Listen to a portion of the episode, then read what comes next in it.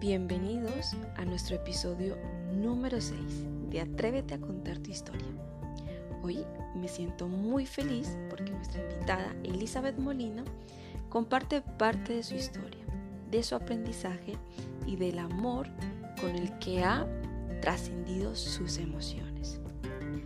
Todos nos hemos encontrado en situaciones difíciles, pero lo importante de ello es trascender y reconocer los seres tan maravillosos que somos.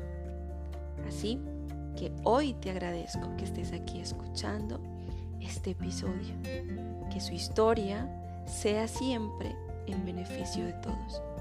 Y como dicen, si hoy estás escuchando esta historia, puede ser que también te veas reflejada en ella. Y todo es aprendizaje. Así que te invito a que compartas si esto resuena con tu alma. Y muy agradecida infinitamente de que estés aquí. Gracias. Bienvenidos a este espacio de amor, a este espacio de sanación. Hoy, en Atrévete a contar tu historia, tengo una invitada muy especial para mí. Y hoy agradezco al universo que la haya traído a mi vida. Ella se llama Elizabeth Molina ella tiene una ventana para el alma en Instagram y se llama Trasciende sus emociones. Hoy nos va a contar un poco de su historia y de cómo ella ha trascendido sus propias emociones. Así que le agradezco infinitamente el tiempo que nos está regalando en este día y te invito a que te presentes. Hola, cariño, ¿qué tal? Buenos días a todos. Mi nombre, como ya lo has dicho, es Elizabeth Molina, Eli para muchos. Bueno, soy madre de un chico de 24 años, tengo 45 años y nací en Ecuador, pero vivo ya hace mucho tiempo en España.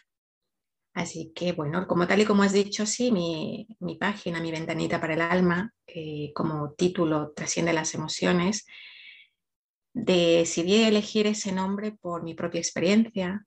No, soy sincera, en un principio no sabía qué nombre ponerle porque había tantos nombres y quería buscar algo que significara para mí, porque al fin y al cabo, como tú bien dices, en este espacio es mi historia la que voy a contar, es mi experiencia la que voy a explicar, unida también al conocimiento que tengo en, en algunas metodologías que he estudiado, como el experto en inteligencia emocional, psicología, pero no quiero centrarme en eso porque sinceramente decidí salir de las etiquetas, de los títulos, de, lo que para mí llega un momento en el que nos imponen, ¿no? Así que contando mi historia, si me ayudas con una pregunta, yo sigo. Bueno, a ver, me gustaría hablar eh, que nos hablaras un poco de, de, cómo fue tu proceso, o sea, a nivel de etapas, cómo tú fuiste encontrando este camino. Vale. Yo creo que sí, súper resumido, para poner un poco en contexto lo que, lo que para mí significa conectar con la esencia, y es que en esencia me recuerdo una niña súper alegre, súper divertida. Mi infancia está llena de juego, de aventuras, de, experiencias, de risas. Me, me, encanta bailar, jugar, bromear. Luego hay una etapa de la adolescencia en que por situaciones, por una experiencia que viví, Mm, mi, personalidad en ese momento, ese ego que ya se estaba formando, no supo gestionarse y se agarró a una emoción que puede ser la ira, el enfado, la rabia, mal canalizada, como todo adolescente, porque no nos enseña desde pequeños a conocer nuestras heridas, a mm, conocer nuestras emociones. Entonces yo no sabía lo que evidentemente ahora sé. Y de la única manera que yo descargaba todo lo que yo sentía era pues enfrentándome, discutiendo. Me recuerdo como un adolescente con, mucha rabia, con mucho enfado, ¿no? Que, no, que no respetaba, pero sin embargo pedía respeto. Era así, ¿no? no mm, pedía que no me griten, pero sin embargo yo gritaba. Entonces, esa fue la etapa de la adolescencia. Luego ya un poco la edad adulta, entre comillas, porque ya tienes entre 20 y 23 años, pero creo yo que no llegamos a la madurez todavía con esa, con esa sobre todo a la, nivel, a, la madurez emocional, ¿no? No llegamos con esa, o desde mi experiencia. fui madre a los 20, 21 años y para mí ese también fue un antes y un después. ¿no? El momento que yo me sentí embarazada, porque me sentí embarazada antes de saberlo, decidí que muchas cosas que estaba haciendo en la adolescencia se terminarían y las rompí así, de, de lleno, ¿no? Entonces, desde allí ya empecé con cómo puedo ser mejor madre o cómo puedo transmitirle todo lo que yo recordaba estaba haciendo. Mi mayor miedo en, esa, en ese momento era que, que mi hijo eh, me tratase a mí como yo debo reconocer traté a mi madre, ¿no? Y yo creo que fue también, ese fue el inicio de, de, ya ver qué puedo leer, qué puedo estudiar, cómo puedo reconducir y que no se repita la historia. Y en esa etapa también viví una situación conflictiva, eh, donde mi maestro pues me vino a enseñar, a mostrar por medio de, la agresión física, emocional, verbal, me enseñó a trabajar el perdón. Es decir, tuve que aprender a trabajar el perdón porque me di cuenta a base de muchos libros que empezaba a leer, porque en realidad en un principio eh, pues buscas ¿no? libros de autoayuda, metafísica y demás. Y recuerdo que en un libro decía que si no cerrábamos ciclos, la historia se volvería a repetir. Yo me considero una persona de mente abierta. Es decir, no me creo yo cuando suena esto es lo único que funciona, ¿no? O esto es lo que te va a llevar a ese camino. No, yo creo que hay muchos caminos, hay muchas puertas y que cada uno debemos tener la responsabilidad de no creernos lo que la otra persona dice, pero sí la humildad de aceptar que lo que el otro dice puede ser y que solo mi idea no es la única. Siempre he cogido ese, ese pensamiento, es decir, bueno, esto me suena a que quizás no funciona, pero vamos a escuchar y de lo que escucho yo saco lo que a mí me va a servir. Y eso para mí es lo que me ha enseñado y, y me ha enriquecido también a nivel emocional, no cerrar la puerta a una posibilidad, a una historia de aprendizaje que a mí también me puede ayudar. Y bueno, en base a eso yo recuerdo que tomé la decisión de decir, wow, yo no quiero repetir esta historia. Si es verdad que el día de mañana vuelvo aquí a este mundo y si yo no he cerrado el ciclo, si yo no he sanado, puede ser que se repita la historia. O sea, yo no quiero volver a vivir esto. Entonces, como nada es, o sea, no espero a, a ver para creer sino que puede existir esa posibilidad, no la descarto. Y basándome en que puede existir la posibilidad, yo decidí qué puedo hacer. Y la verdad que el proceso de perdón, em, entendí que no es hacia la otra persona, que sí, yo te perdono, ¿no? Pero el verdadero proceso de perdón me sirve a mí, me sirvió a mí, porque aprendí a sacar ese enfado, esa rabia, esa ira, esos pensamientos que estaban enfocados hacia la otra persona, de ojalá y te pase, ojalá y te pase esto, porque tú me hiciste, porque, porque todo me pasa a mí, porque no me lo merezco, mm, porque todos son iguales. O sea, esos, esas frases que, que todos hemos dicho y en parte no voy a decir si es verdad o es mentira, porque si lo estamos sintiendo en ese momento, obvio que para ti es verdad. Obvio que para ti es verdad. No me atrevería a decirte, no pienses así o no digas eso. No, porque en ese momento que estás sintiendo que la otra persona tiene la responsabilidad de tu sufrimiento, pues es tu verdad. Pero lo que sí que me gustaría invitar es que, ¿y si en esa emoción en la que estamos mirando hacia afuera, giramos el, cristal y miro hacia mí y me hago la pregunta de cómo puedo hacer para que eso que tú hiciste, que no puedo yo controlar, a mí no me provoque esta emoción. Porque lo que la otra persona hace, dice, no podemos gestionarlo, no podemos controlarlo. O sea, pasa y pasa. Hay gritos, hay situaciones de conflicto, hay personas que se ponen en nuestra vida en las que nos tratan de una manera que decimos, ostras, ¿por qué no? Pero ¿qué puedo hacer yo para que esa situación frene? Y a veces tenemos que aprender a poner límites. Y en esos límites, para poner límites, primero también hay que otra vez mirar hacia adentro. Porque si yo me pongo un límite, porque si yo me amo, porque si yo me acepto, porque si yo me quiero, yo decido cómo quiero ser tratada.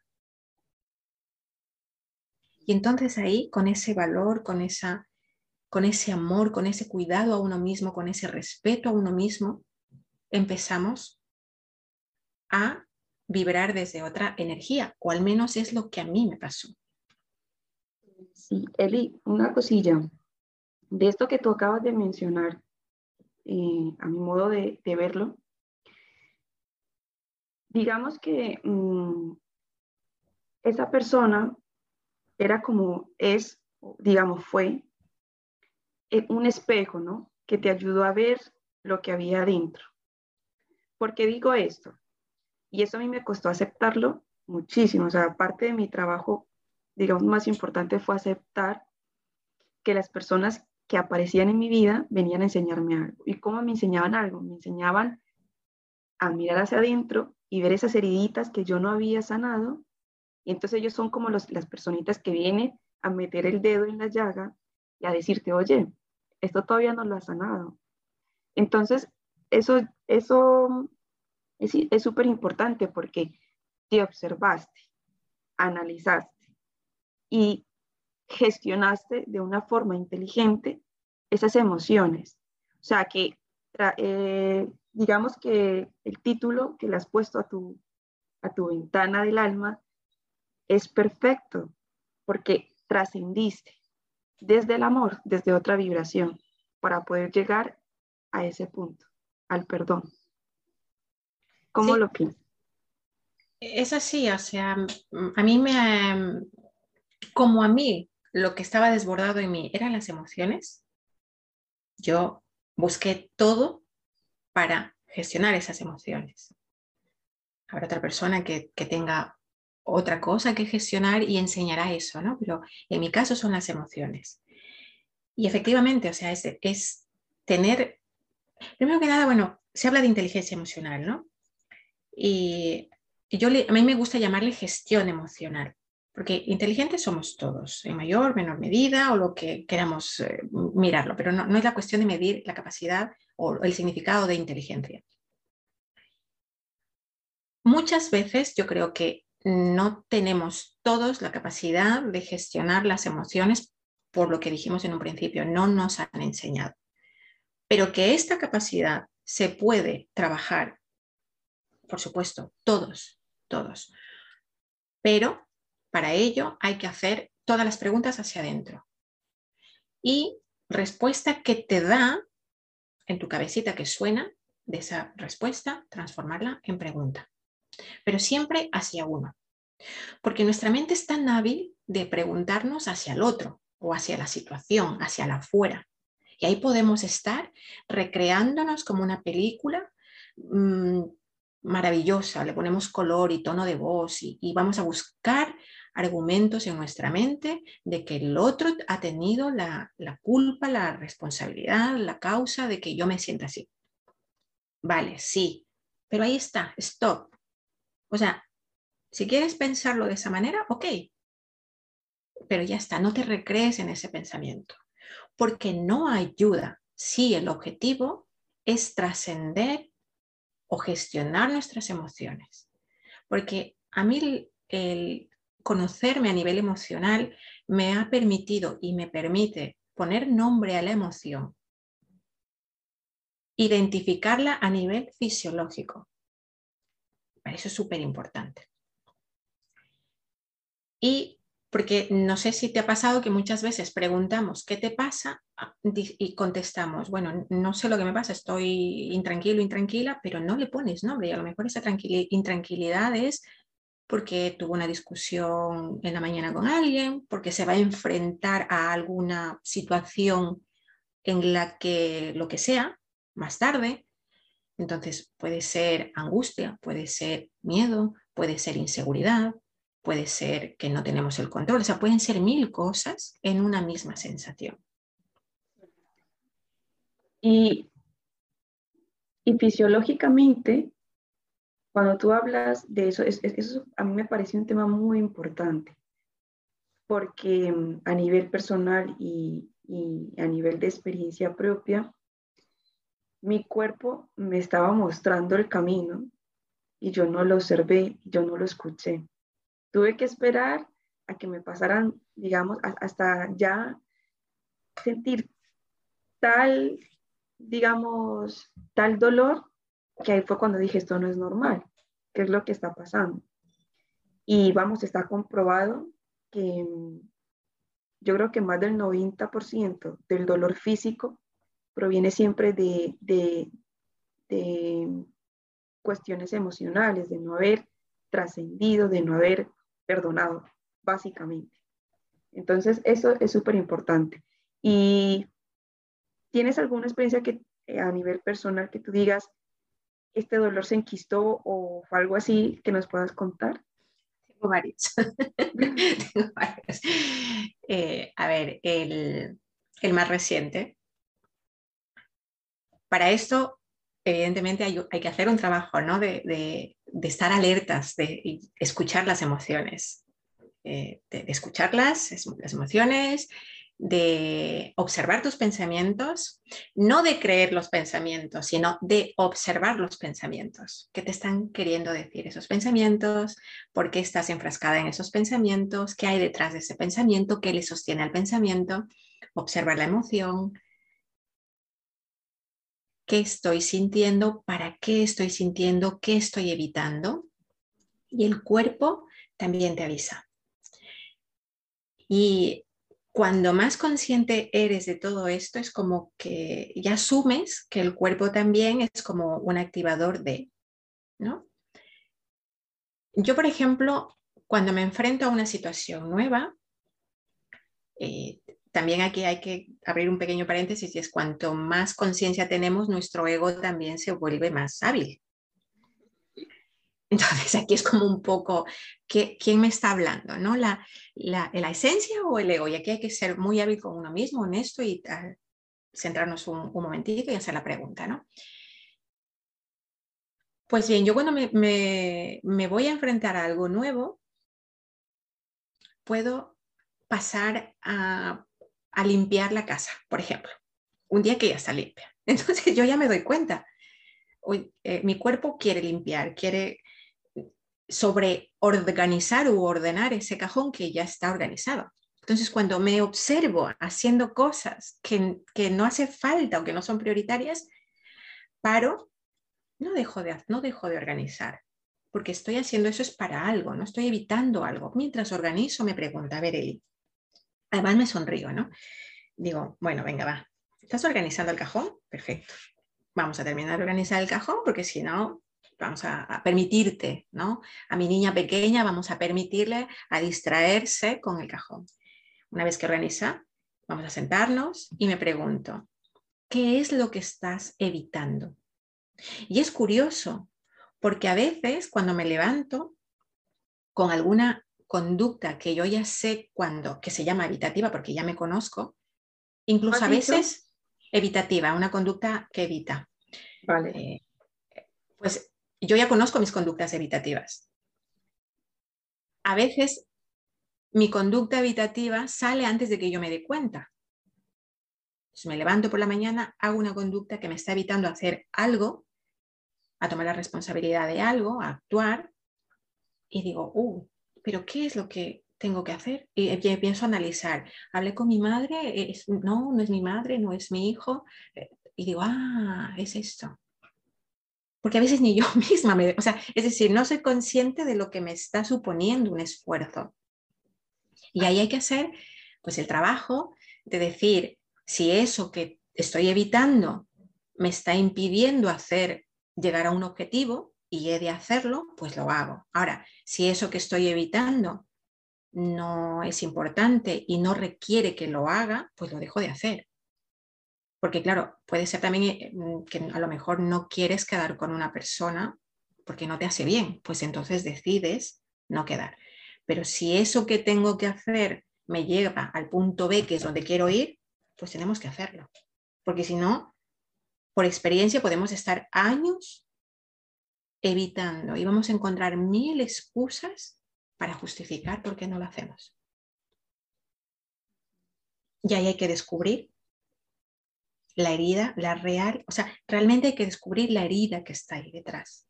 Ya que es como ir quitando esas máscaras que nos hemos ido poniendo para ocultar realmente lo que hay en nuestro, en nuestro corazón, pues a nivel emocional máscaras, personajes. Yo precisamente ayer reflexionaba sobre los personajes porque el jueves voy a hacer un, directo sobre los personajes con, un compañero, con Camilo.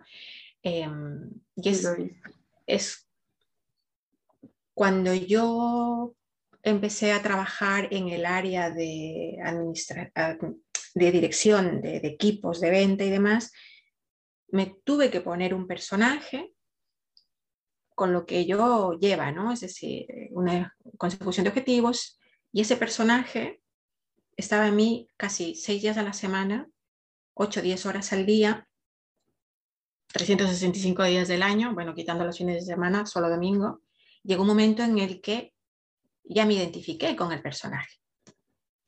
Y cuando nos identificamos con el personaje, creemos que somos el personaje. Y eso fue otro punto en mi vida de aprendizaje.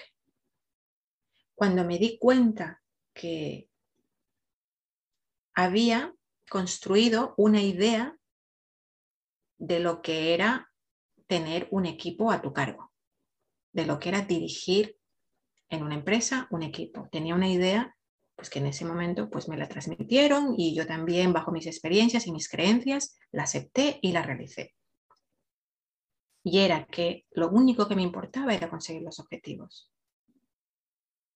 Cuando yo observé que mi manera de comunicarme no era asertiva y que en algún momento incluso vi llorar a alguna compañera después de lo que yo había dicho, y yo me quedaba, en realidad que no, no me quedaba cómoda con eso, ¿no? Entonces digo, no, pero es que yo no quería hacer eso, pero me di cuenta que no sabía comunicarme de otra manera y fue otro punto de inflexión en mi vida. ¿Cómo puedo hacer para decir esto que digo, pero de una mejor manera, con asertividad, con, con lo que, con mi esencia?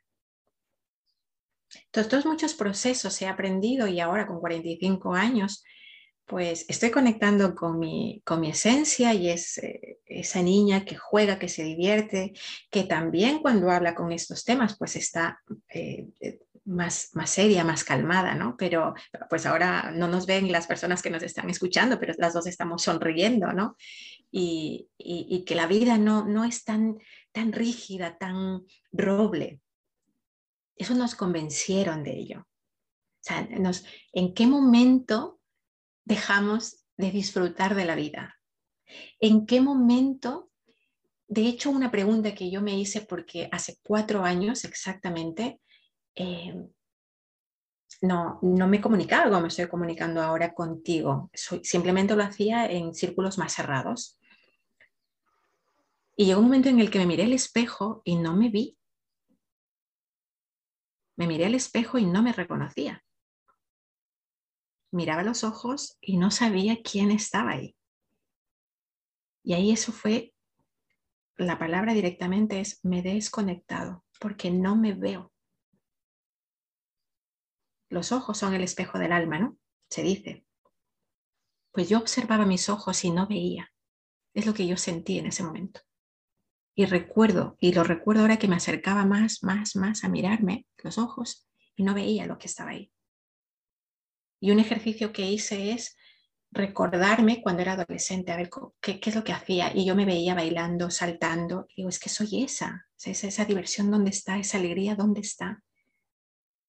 Y poco a poco, poco a poco, con trabajo, con preguntas hacia uno mismo, con la observación hacia uno mismo, con dejar de mirar hacia afuera, con dejar de excusarnos en que el afuera es el responsable y el causante y demás, y aceptando que si hay algo que no me gusta en mí, soy yo la única responsable.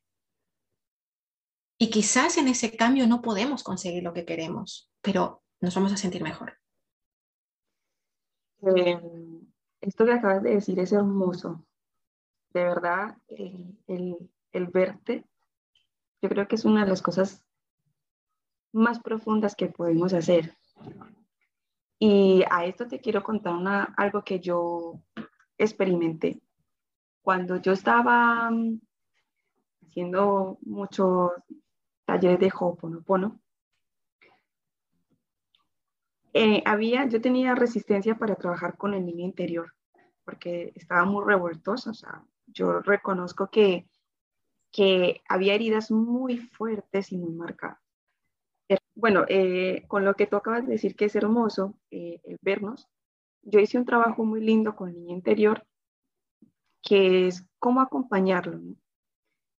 Y ese día fue una meditación para reconocerte, para verte y para hablar con tu niño interior. Yo ese día lloré muchísimo, o sea, lloré lo que no está escrito, era, me albergaba mucho, mucho, o sea, yo, yo lloraba y yo sentía en mi corazón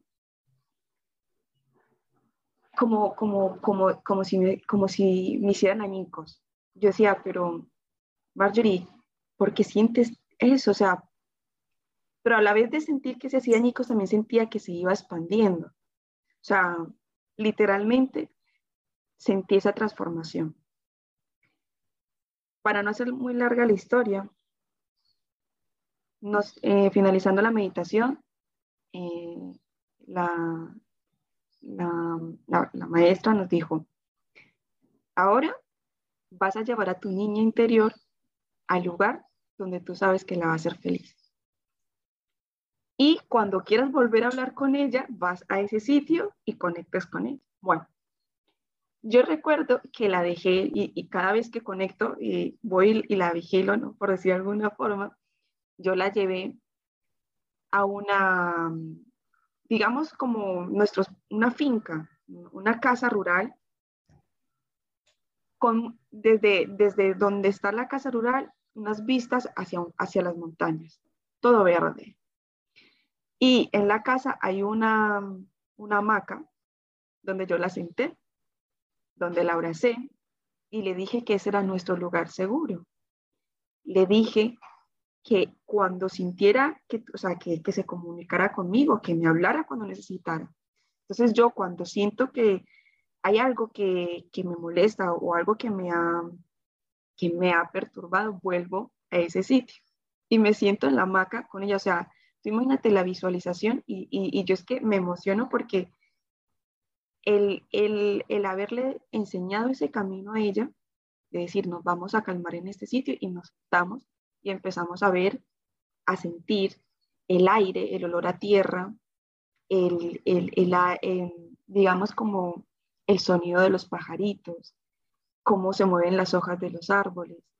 Eso para mí es, digamos, una de las cosas más maravillosas que hice para trabajar con esa parte mía, y, te lo cuento porque por lo mismo, por lo mismo que tú has, has, dicho y para las personas que nos escuchen, desen esa oportunidad de verse y de trabajar en ustedes.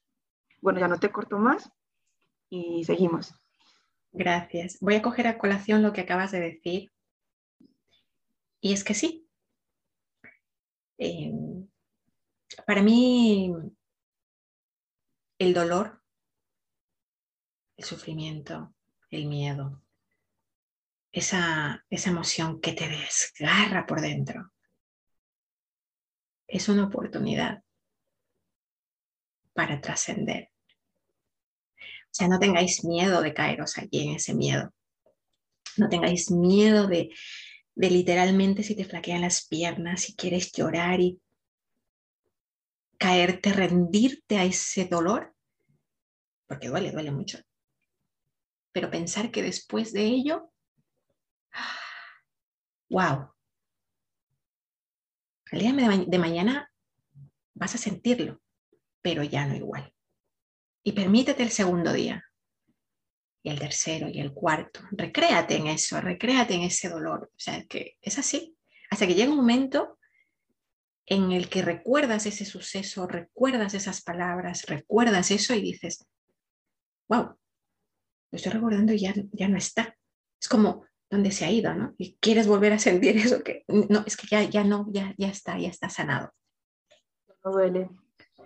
Así que el dolor, el sufrimiento, el miedo, para mí es una puerta. O sea, me, me veo todo muy oscuro, abro la puerta, abro una ventana y ya está. Y cuando has dicho lo de la niña, hay un ejercicio que yo suelo hacer y es tal cual. Les enseño a hacer este ejercicio porque es muy bueno, es, es, visualizar incluso a la persona, ¿no? no solamente con el niño, sino con la persona que tú quieras sanar, la pones delante de ti, vuelves a traer esa situación con todos los sonidos, con toda la emoción, conectas con ello y te imaginas lo que te hubiese gustado decirle en ese momento, siempre desde el amor y el respeto me refiero, ¿no? O sea, siempre desde el amor y el respeto y le explicas cómo te sentiste. Que eso es otra cosa, porque en la vida real, eso pasa en el pensamiento, ¿no? Pero en la vida real, cuando tenemos un conflicto con alguien y decimos, quiero disculparme, ¿no? Y esto lo saco porque eh, en las sesiones se recrea mucho este, este, tema. Quiero disculparme. ¿Te has disculpado? Sí. ¿Y qué pasó?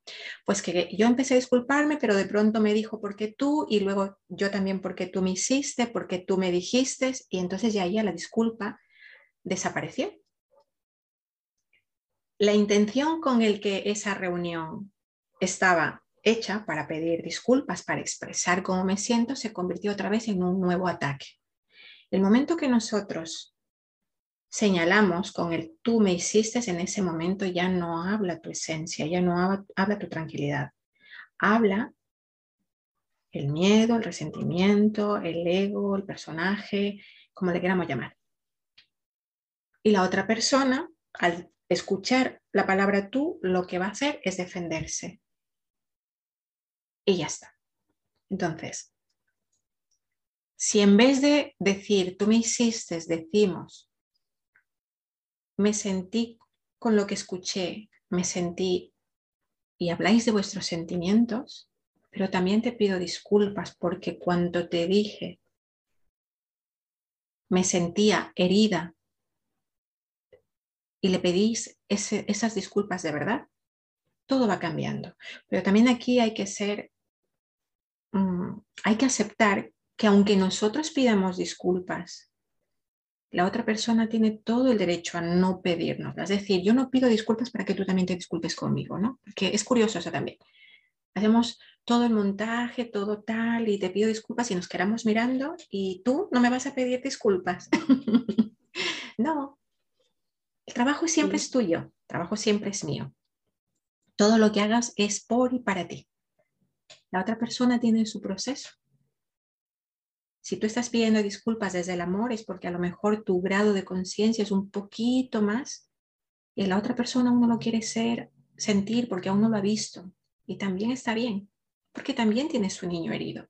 Cuando entendemos que la otra persona también tiene su niño herido y cuando entendemos que cuando vemos que todo se desborda, que hay un confrontamiento y no vemos las palabras, sino que intentamos visualizar que detrás de esas palabras hay una persona, un hombre, una mujer que también ha tenido su infancia y a saber las heridas que tiene, pues abrazamos un poquito más todas esas emociones. como conectar desde la compasión, desde, desde el amor, de, saber si, si yo me he llegado a sentir así, ¿qué ha podido sentir esa persona? Y dejar las expectativas, soltar, dejar que las cosas fluyan. Desde luego, cuando uno cambia, cuando uno hace los cambios en uno, y yo doy fe de que es así por, mi experiencia, cuando tú haces un cambio, por mínimo que sea, eso va a cambiar la vibración bilateralmente. Cambia tu vibración y va a cambiar la vibración de esa persona. Ahora, lo que elija él sentir o lo que elija él querer vivir es su proceso y es su decisión. Y parte de eso es la aceptación, es una de las cosas que, que, que me encanta también de tu ventana del alma, que siempre relacionas mucho el perdón y aceptación. No sé si nos quieres comentar algo más de la aceptación. Sí, uh, bueno, la, aceptación para mí, ¿no? Es, eh, aparte de lo que pueda decir el diccionario, lo que es aceptar, es aceptar todo tal y como nos pasa Eli. Pues sí. Sí, porque eso me permite no quedarme en ese momento. Me permite liberarme de expectativas, me permite liberarme de las sensaciones que estén em, de frustración, de no aceptación.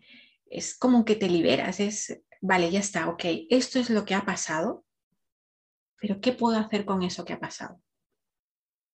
Porque si yo me quedo en eso que ha pasado y no me gusta, vamos a conectar con unos pensamientos que no nos van a ayudar por ende con unas emociones que no nos van a, facilitar ese proceso y obvio con energía. Entonces, en un proceso emocional, desde como yo lo he sentido o como yo lo, lo creo, es el pensamiento, lo que yo pienso, lo que yo me digo, lo que yo digo de esa situación, de esa persona, eso me va a provocar una emoción. Y esa emoción es la que va a generar mi vibración. Y la vibración es lo que va a proyectar hacia afuera, es lo que yo me, es como yo me voy a mostrar. O sea, muchas veces cuando estamos en una, en una emoción de enfado o que no estás, no te sientes cómoda, aunque tú quieras gestionarte y, e intentas no mostrar ese enfado o eso que está que no que no te hace vibrar bien, la gente lo nota hola Eli, ¿qué tal estás? Y por mucho que tú sonrías y te, hola, bien, ¿estás segura? Bueno, la gente que tiene confianza te va, te va a cuestionar un poco, ¿no? Pero la gente que no, pues va a decir, uy, ahí, aquí hay, no sé si alguna vez te ha pasado de, he ido a ese sitio y he notado, ¿no? Y es eso. Entonces, lo primero, lo primero, si no podemos conectar desde la emoción en sí, pregúntate qué estoy pensando, qué me estoy diciendo, qué juicio estoy emitiendo, de mí o del otro de la situación. ¿Eso te hace bien pensar? Te digo que no, porque te vas a, enganchar en una emoción y no vas a poder salir, porque ponemos un pensamiento inconscientemente viene uno y otro. La aceptación es, te permite tomar acción, aceptar al otro como es, porque por un lado estamos trabajando en nosotros mismos, en nosotras mismas, y entonces, si yo me acepto, si yo me amo como soy, hacia el otro es lo mismo. Si yo me perdono, hacia el otro es el mismo. Por eso yo creo que no es un ejercicio de voy a perdonarte. No es un ejercicio de voy a proponerme amarte. No. Creo yo que si yo me amo, el amor está en mí, voy a mirar todo con amor. Si el perdón está en mí, voy a actuar todo con perdón. No es que yo me esfuerce a perdonarte, no es que yo me esfuerce a amarte, es que te voy a amar. Pero si yo juzgo y me juzgo, ese juicio está en mí, inconscientemente voy a juzgarte. Ahora bien, yo no estoy el 100% sin juzgar. Lo único es que ya no me engancho en ese juicio, por poner un, ejemplo del, del, juicio ¿no? hacia otra persona. Tomo conciencia rápidamente dejo pasar ese juicio y hago el ejercicio que tenga que hacer. Me acepto, me acepto, porque también me acepto que tengo aún juicio y que yo creo que todos vamos a tener ese juicio, ese miedo, ese rechazo, lo que queramos. Simplemente que ya no estoy días, ni semanas, ni meses con esa energía. ¿Por qué? Porque no me hace bien a mí. Ni a mí, ni a los que me rodean, ni al entorno, ni al mundo, ni a nadie. Porque somos, somos energía y al final y al cabo estamos conectados. Maravilloso. La verdad que permitir que las cosas fluyan, como esta conversación que estamos teniendo, siempre deja algo, o sea, muy positivo. Aquí tengo yo mis apuntes, porque como siempre he dicho, de todas las personas, siempre nos quedamos con, o sea, somos como esponjitas. Cuando éramos niños absorbíamos toda la información, pero ahora absorbemos lo que, lo, que deseamos, ¿no? con lo que resuena nuestra alma. Y pues la verdad, eh, ha sido muy bonita, muy bonito todo lo que, lo que nos has dicho. Y para ir terminando, Eli, muy agradecida, siempre intento terminar eh, pidiéndote, pidiéndole a las personas, siempre un consejo, un ejercicio, algo que, que tú quieras regalarle a esa persona que, que nos está escuchando. Que, que, sea, o sea, yo qué sé, por ejemplo, un ejercicio para que trabaje, salga de, de, un estado de, nerviosismo o, o, simplemente recomendarnos un libro, lo, que te salga de tu corazón. Vale, un ejercicio que yo creo que es un ejercicio el que me, me, me, ha ayudado y se aplica en muchas terapias, incluso dentro de la psicología también, mm, es que cuando conectemos con una emoción Primero que nada, así súper rapidito, para mí no existen emociones ni negativas ni positivas, todas cumplen una función, ¿vale? Entonces, de la misma manera, forma que aceptamos la alegría, eh, la euforia y esas, todo esto, y a veces lo compartimos, ah, pues estoy contento por ello, de la misma manera y forma debemos aceptar si sentimos miedo, si sentimos inseguridad, si sentimos desconfianza, ¿por qué? Porque si rechazamos cualquiera de esas emociones, inconscientemente estamos rechazando una parte de nosotros. Y somos todo. Cuanto más aceptemos todo, más integramos y vamos descubriendo lo que hay detrás. Voy descubriendo mi esencia, esa esencia que me he olvidado. Todos tenemos una esencia. Cuando hablamos de esencia es tus verdaderos sentir, qué es lo que realmente te hace feliz, qué es realmente lo que quieres, cómo quieres comunicarte, cómo quieres hablar. Pues bien, cuando conectamos con esa emoción que para ti, tu cabecita o lo que te han dicho es negativo, no te está haciendo bien, recomiendo siempre, si la situación y las circunstancias que os rodean os permite, o sea, de, verdad, si te apetece dar un, golpe, pues coger una almohada y darlo.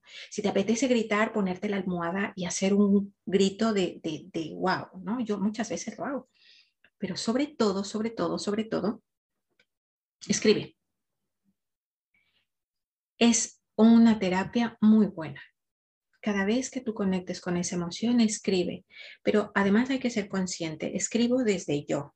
Porque a veces empezamos a escribir, es que me hizo tal, bueno, está bien para las dos primeras líneas, porque me hizo esto y me dijo lo otro, pero el resto de líneas, si son 40 líneas, las dos primeras líneas sobre el otro pero las 38 líneas sobre mí. Cada vez que enganchemos en la línea 20 y otra vez estamos hablando del otro, ser consciente y volver a mí. Si tu cerebro te da una respuesta, es que yo me siento, por ejemplo, me siento triste, transformar esa respuesta en una pregunta. ¿Qué significa la tristeza para mí? ¿Qué debo aprender de la tristeza? O sea, es, no os quedéis únicamente con los pensamientos. Ir más al fondo y más al fondo, preguntaros más, más, más, hasta que ya sintáis que ya no podéis preguntar más. Esto se requiere práctica, mucha práctica. En un principio a lo mejor escribes cuatro líneas y ya no quieres, ya está bien. pero debéis llevar un registro de vuestras emociones, porque vais a descubrir cuál es vuestro patrón de comportamiento cada vez que se encuentra en una situación similar. Eso para mí es un aprendizaje. La escritura. Por la noche también, si te ha pasado algo, date esa ducha, pero con la intención, intencionar esa ducha. O sea, no, no, no es que, date una ducha, no, no, sí, date la ducha, pero intenciona, es decir, me voy a regalar esta ducha para limpiar y me voy a imaginar que mientras me estoy duchando el agua tiene la capacidad de ir recogiendo toda esa energía que no me pertenece, que no es mía, que no me hace bien. Y imaginaros, aunque no pongáis jabón, o sea, el agua para que te limpie. Es un ejercicio que yo hago porque la ducha nos va a conectar inconscientemente cuando éramos bebés. ¿no? Esa, es ese regalo. Para mí es eso, intencionar. Todo lo que hagáis, poner una intención para que regalaros un momento al día para vosotros.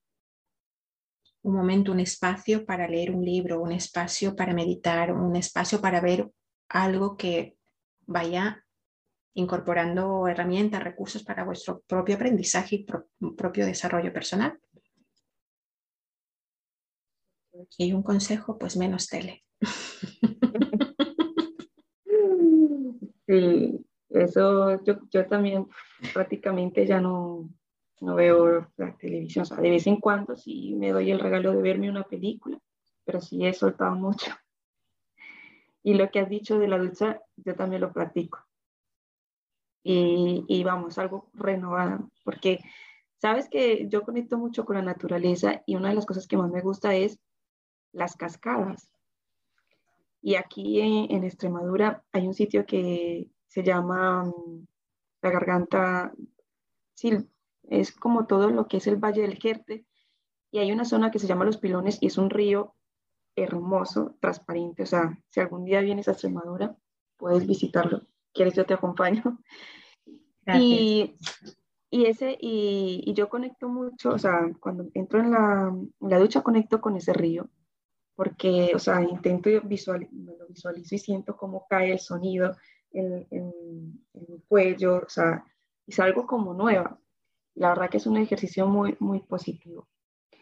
Bueno, ahora sí ya para despedirnos, eh, si quieres decirnos, aunque yo voy a dejar en la descripción tu perfil de Instagram, no sé si quieras dejarnos algo más para que las personas contacten contigo en caso de, que resuenen y, quieran conocerte. Y, pues ya con eso finalizaríamos. No, más que nada agradeceros si, si algo de esta conversación te, vibra, te, te hace recordar algún proceso por el cual estás viviendo, créeme que todos los procesos emocionales te enseñan algo, te hablan de ti y creo y confío en que todos tenemos ese ser interior, esa capacidad de intuición. Simplemente nos hemos olvidado. Y sí, pues simplemente eso, que paséis por, por la ventanita del alma que tengo y, y, decidir lo que queráis hacer. Si me queréis preguntar, siempre en la medida de lo posible suelo contestar a todas las personas y ya nos vamos viendo por allí. Pues muchísimas gracias. Nuevamente agradezco por tu tiempo, porque para mí es muy valioso. Y nada, desearte que tengas un lindo día. Gracias. y que todo vaya muy bien. Gracias, cariño. Gracias. Muchísimas gracias.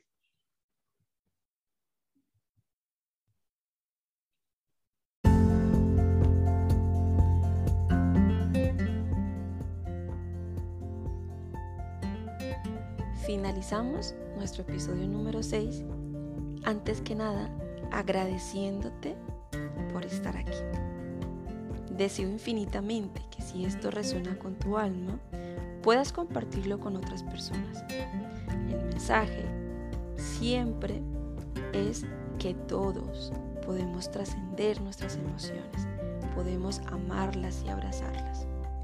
Y si tú deseas también contar tu historia, puedes ponerte en contacto con Vibrando desde el Amor. En nuestro perfil de Instagram están nuestros datos y desde ahí nos puedes escribir.